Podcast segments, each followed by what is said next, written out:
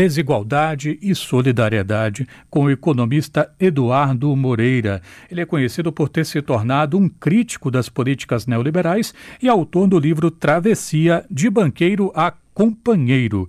Moreira é ex-gestor, é ex-sócio do Banco Pactual, hoje BTG Pactual, fundador da Brasil Plural e da Genial Investimentos. Foi eleito pela revista Época Negócios um dos 40 brasileiros de maior sucesso com menos de 40 anos e pela revista Investidor Institucional um dos três melhores economistas do Brasil.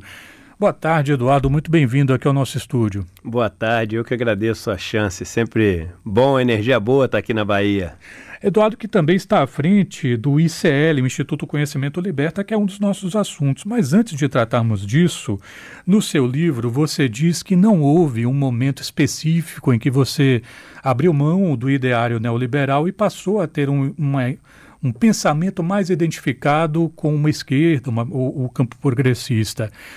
Já que você não percebeu esse momento, essa epifania e tal, eu vou perguntar uma outra coisa. As pessoas ao seu redor, você lembra de alguém ao seu redor percebendo isso por você? Eu, eu lembro é, da minha companheira Juliana, né? É, ela, e ela é muito sensível, ela é atriz. Juliana Baroni fez um monte de, de filmes, de novelas, etc e ela falando comigo que eu tinha mudado muito depois de uma viagem que eu fiz para passar um mês morando em assentamentos e acampamentos rurais. Então, ali, meu primeiro mergulho para conhecer a realidade do campo no Brasil, uma realidade que é cheia de conflito, uma realidade onde você tem muita pobreza, onde você não tem infraestrutura, você tem é, um crescimento assim vertiginoso das grandes propriedades que exportam tudo e essas propriedades engolindo aqueles pequenos agricultores que são os que colocam comida é, na nossa mesa. E eu passei um mês morando na, na, na casa de taipa, na casa é, de que às vezes tinha lona em volta, né, para é, para poder, enfim, proteger um pouco dos lugares muito frios até. Eu fui numa época que estava muito frio e, e ali caiu a ficha, né? Porque a gente, não, a gente não tem uma visão de mundo sobre fatos. A gente tem uma visão de mundo sobre histórias. A gente opina sobre versões de histórias. Muita gente, provavelmente que está nos ouvindo, defende a Amazônia com unhas e dentes, mas nunca foi. A Amazônia, eu nunca fui a floresta amazônica. Mas a gente ouve uma história da floresta amazônica, entende a importância e passa a defendê-la. E qual a história que as pessoas ouvem né, sobre a pobreza no Brasil? Qual a história que as pessoas ouvem sobre o trabalhador e a trabalhadora brasileira? Qual a história que as pessoas ouvem sobre os sem terra? Qual a história que as pessoas ouvem sobre os sem teto? Qual a história que as pessoas ouvem sobre os moradores em situação de rua? Eu te garanto que é sobre essa versão da história que as pessoas passam a desenvolver seus ódios, amores e preconceitos.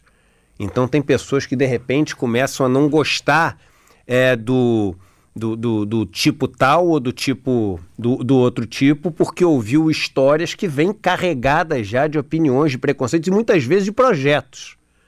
Porque várias versões são passadas para as pessoas, fazendo parte de um projeto ou para levar as pessoas para essa ou para aquela religião, ou para fazer votar nesse ou naquele partido, ou para defender essa ou aquela empresa. Então, estar nesses lugares, para mim, foi uma chance de quebrar esse vínculo com as histórias que eu tinha, com as versões que eu tinha e ter ali o meu, o, o meu contato para poder desenvolver a minha própria versão. O, o Dom Pedro Casaldáliga falava uma coisa, Darcy Ribeiro falava, Frei Beto fala o seguinte: a cabeça pensa onde os pés pisam. A cabeça da gente pensa onde os pés da gente pisam. Eduardo, às vezes eu tenho uma impressão de que quando um projeto impacta na qualidade da vida das pessoas, pode ser a redução da jornada de trabalho, até discussões sobre previdência, há sempre uma grita assim daquilo que se entende como mercado de que isso não pode, isso não vai dar certo, etc. E imagino que para muitos cidadãos e muitas cidadãs pode ficar uma sensação assim mais ou menos do tipo, puxa, quer dizer que é, economia e felicidade do povo não podem andar juntas? Qual é a sua visão? Não, é claro que podem, né? Mas a pergunta que a gente devia se fazer no Brasil, outro dia eu ouvi uma, um, um áudio, ouvi um áudio de uma menina que é formada pela Educafro, uma instituição super bonita que tem em São Paulo, coordenada pelo Frei Davi, e ela falava que tinha perdido o pai com 65 anos de idade. O pai, dos 12 anos de idade até os 65, tinha trabalhado a vida inteira, quase todos os finais de semana, saía de casa às 6 horas da manhã, ia dormir depois de 9 horas da noite, 10 horas da noite, depois de uma jornada extenuante de trabalho, e morreu sem acumular um centavo. Sem um centavo de poupança. E ela falou: meu pai não tinha uma segunda família, meu pai não era viciado, meu pai não tinha negócio de jogo, nada disso. E a pergunta que a gente tem que se fazer é o seguinte: para onde está indo essa riqueza? Esse povo que trabalha o dia inteiro, ele está gerando riqueza. Para onde está indo essa riqueza? Essa riqueza está indo para a mão de pouquíssimas pessoas. O Brasil é um dos países mais desiguais do mundo. Em alguns índices, é o país mais desigual do mundo. Está indo para pessoas que simplesmente herdaram esse direito injusto de ficar com a riqueza toda. Com a riqueza principalmente que essas pessoas produzem. E aí a gente fala: não, isso não é justo. E a gente tem que redividir a bagaça. Temos que fazer esse negócio ser minimamente equilibrado. Você acha que essas pessoas não vão gritar? E existe uma grita nesse sentido quando a gente pensa, por exemplo, na queda de braço atual entre o governo Lula de um lado e o Banco Central do outro em torno da taxa básica de juros.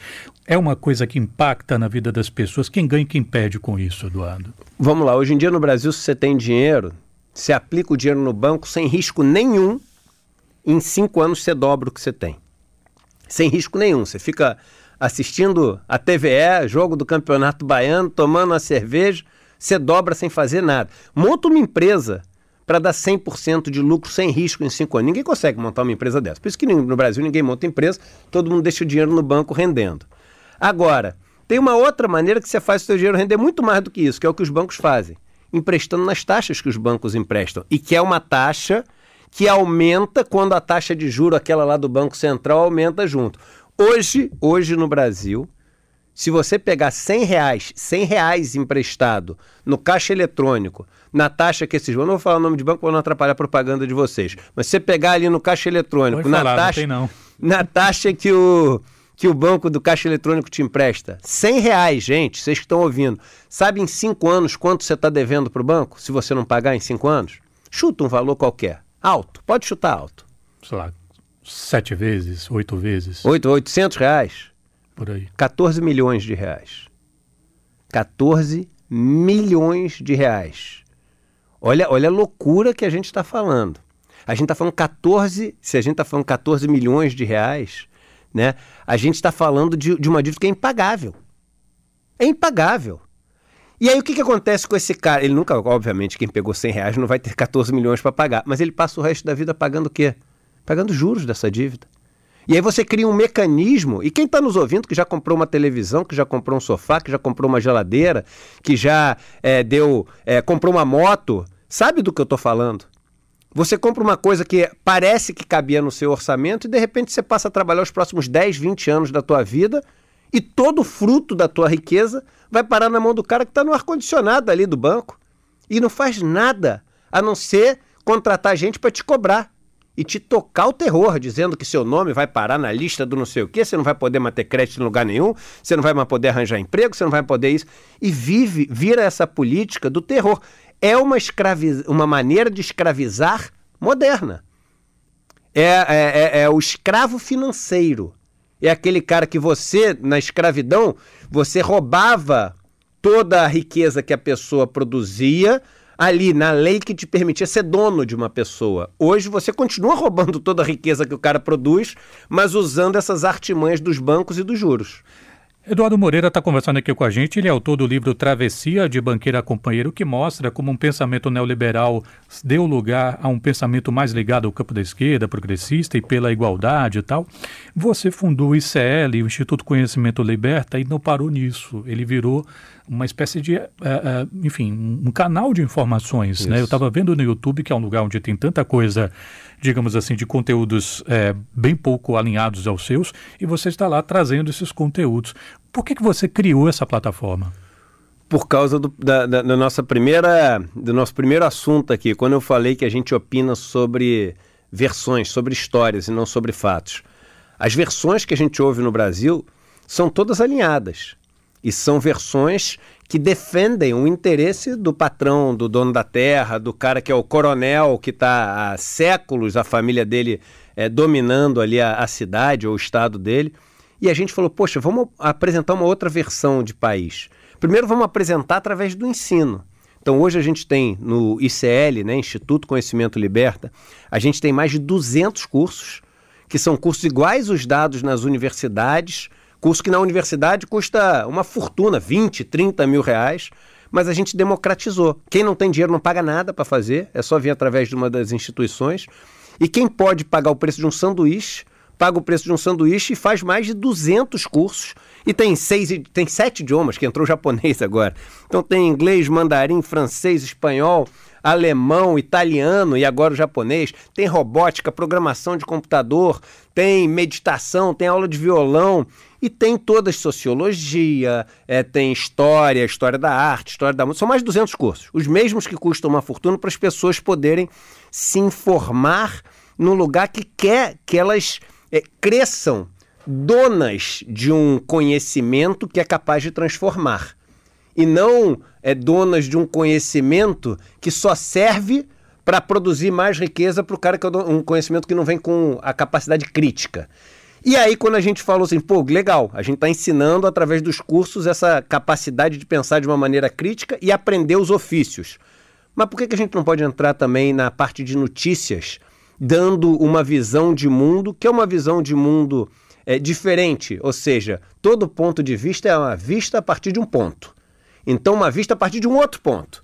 E aí criou o ICL Notícias. Já que você está em uma rádio pública com mais de 40 anos de atuação, vizinha de uma TV pública também relevante aqui no estado da Bahia, qual é a vista do ponto de uma emissora pública? Qual o papel que elas têm a desempenhar? Público quer dizer de todos. Público quer dizer de todos. Então, uma rádio pública deveria é, dar a notícia com o interesse público. E qual que é o interesse público? O interesse público é estar bem informado do papel que essa pessoa desempenha na sociedade e de, enfim, de, de como as engrenagens dessa sociedade funcionam, para que ela possa de, chegar à conclusão de do que, que ela acha que está funcionando certo, do que, que ela acha que está funcionando errado do que, que ela deve criticar e do que, que ela deve elogiar, do que, que ela deve defender e do que, que ela deve atacar. O problema é que, normalmente, isso já vem pronto. Você assiste um, um, um programa, da, do, você assiste o Jornal Nacional, ele te fala que a privatização do saneamento da água e do esgoto no Brasil vai ser maravilhosa. Tem gente que deve achar que é maravilhosa, mas deve ter gente que não acha também. A ideia não tem que vir pronta. A informação tem que vir o seguinte: ó, existe uma lei que hoje é assim e querem mudar a lei para esse outro jeito. Vamos ouvir pessoas que defendem essa mudança, vamos, vamos ouvir pessoas que não acham essa mudança boa. E aí você, meu irmão, você, minha irmã, que está nos ouvindo, você chega à sua conclusão. Você ouvindo pessoas qualificadas que defendem uma coisa e defendem outra, o que, que você acha agora? Você acha que é melhor ter isso privatizado ou você acha que isso é melhor continuar nas mãos do Estado? Então, uma TV pública, uma rádio pública, tem esse papel de informar de uma maneira justa, de uma maneira democrática, de uma maneira universal. Eu acho que é uma das funções né, de, de quem comunica é, para o público é, de, é, de uma maneira como vocês pretendem né, é, fazer é, permitir que essa informação chegue a todo mundo, porque senão você cria mais uma desigualdade. A desigualdade da informação. E quem tem mais informação sempre vai ter algum tipo de benefício em relação a quem tem menos informação. Nosso ouvinte Paulo Ricardo mandando mensagem aqui e dizendo: só ouvir verdades, a desigualdade é isso aí mesmo. Eu queria muito agradecer ao Eduardo Moreira, infelizmente vamos ter que abrir mão da, da participação dele, porque ele vai agora para a nossa emissora irmã, vai participar do TV Revista. Eduardo Moreira, economista, autor do livro Travessia de Banqueiro a Companheiro, que saiu pela Civilização Brasileira, ligado ao Grupo Record. Muito obrigado pela vinda, sucesso com o seu trabalho. Muito muito obrigado, eu agradeço e sempre sinto um carinho muito forte pulsando quando eu estou aqui em Salvador.